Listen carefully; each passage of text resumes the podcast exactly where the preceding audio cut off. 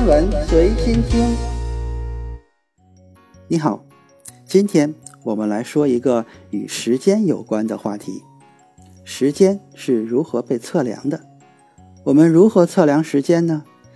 相对于古代的第一批钟表，如今的钟表有多么的精确？秒的定义又是什么？让我们一起了解一下测量时间的进化史。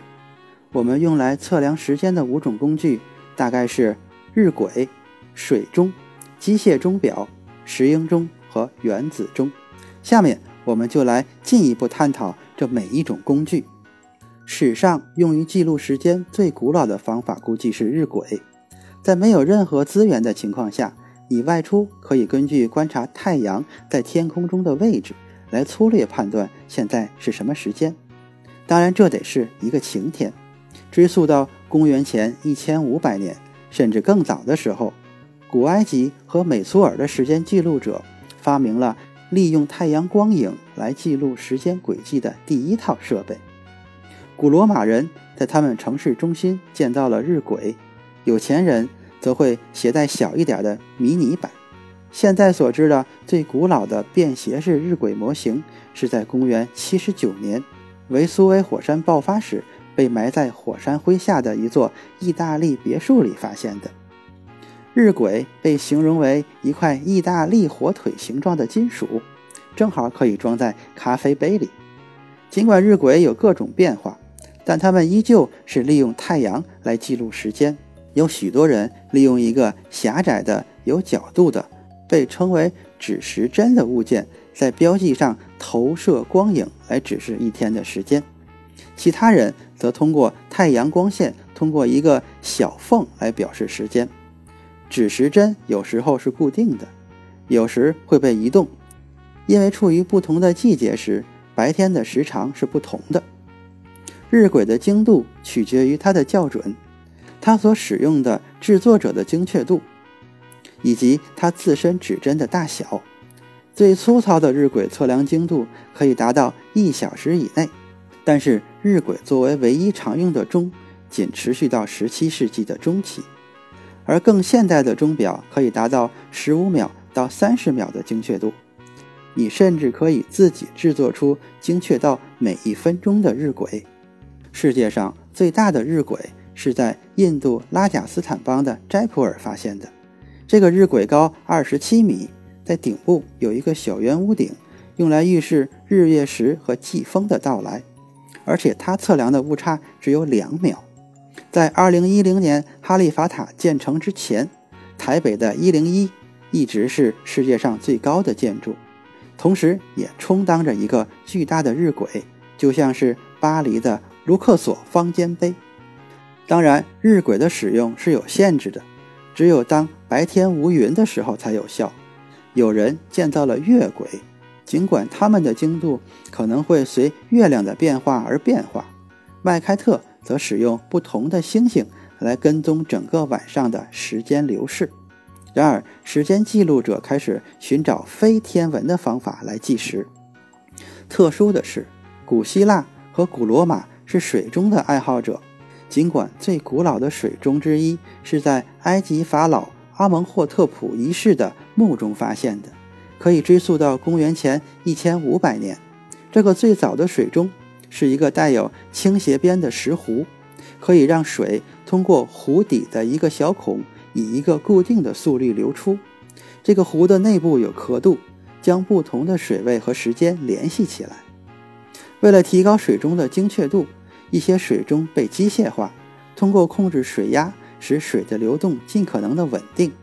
然而，水温的变化还是会导致每天的时间有三十分钟的误差。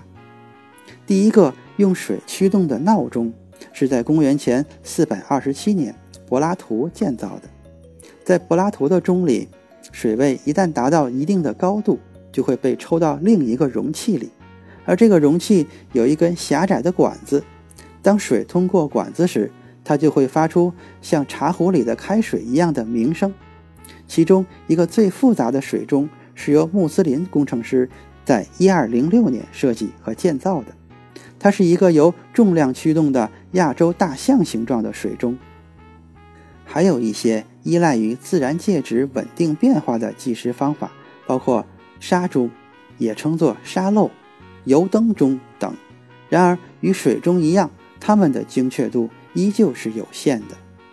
计时方面，下一个重大的进步是机械钟的诞生，它将计时精度从几分钟提高到几秒。这不再是利用像水或沙这种物质的逐渐变化，而是采用了与这些物质完全脱离的机械，使用了一种可以在相同时间间隔释放少许可控制能量的方式。为了完成这个目标，人们发明了许多机械装置，包括气缸、双弓、杠杆机械和精密表机件，它们都有不同的精细程度。估计世界上。最早在机械水钟表运用机械装置的人，就是中国科学家和政治家苏颂。他建造了一座三十六点六五尺高的水力机械天文钟，不仅能告诉人们现在是什么时间，还能告诉人们今夕是何年何月。苏颂这座钟的大轮子辐条以一个稳定的速率装满水，但是这个装置只有在每个辐条中。水位达到一定高度才会转动。他建造的钟表从1092年开始运营，直到1126年才被政治对手拆毁。尽管人们赞颂是伽利略发明了钟摆，但是第一个建造它的是荷兰的科学家克里斯蒂安·惠更斯，在1656年建造的。它的装置实现了前所未有的精确，通过钟摆。达到了一天低于一分钟的误差，后来改进之后，又使误差不超过一天十秒。这个钟摆是以稳定的速度摇摆调节齿盘，使指针以常规的时间间隔转动。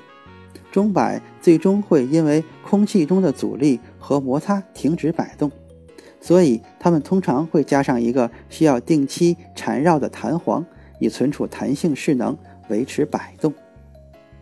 石英钟发明于二十世纪二十年代，脱离了齿轮和棘轮装置，因此也不需要定期缠绕了弹簧了。石英钟的原理是，当施加电场时，石英晶体将以固定的频率振动。第一批石英钟是日本制造的，在一个月内仅仅少了五秒钟。石英钟的精度会受到石英晶体的尺寸、形状和温度的限制，这些因素。会影响其振动频率，所以没有哪两个是完全相同的。尽管原子钟的精确程度已经远超过了石英钟，但它们仍然是现在最常见的个人计时设备，因为它们的价格很便宜。现在的计时标准是原子钟，它最早是在二十世纪五十年代提出的。而今天的原子钟误差仅仅是在数百万年时光里的一秒，换句话说，它们的误差是每天的百万分之纳秒。由于原子有非常规则的间隔能级，它们会以特定的频率共振并发射电磁波，这些发射出的光波的频率可以被测量出来，从而非常精确地测量时间的推移。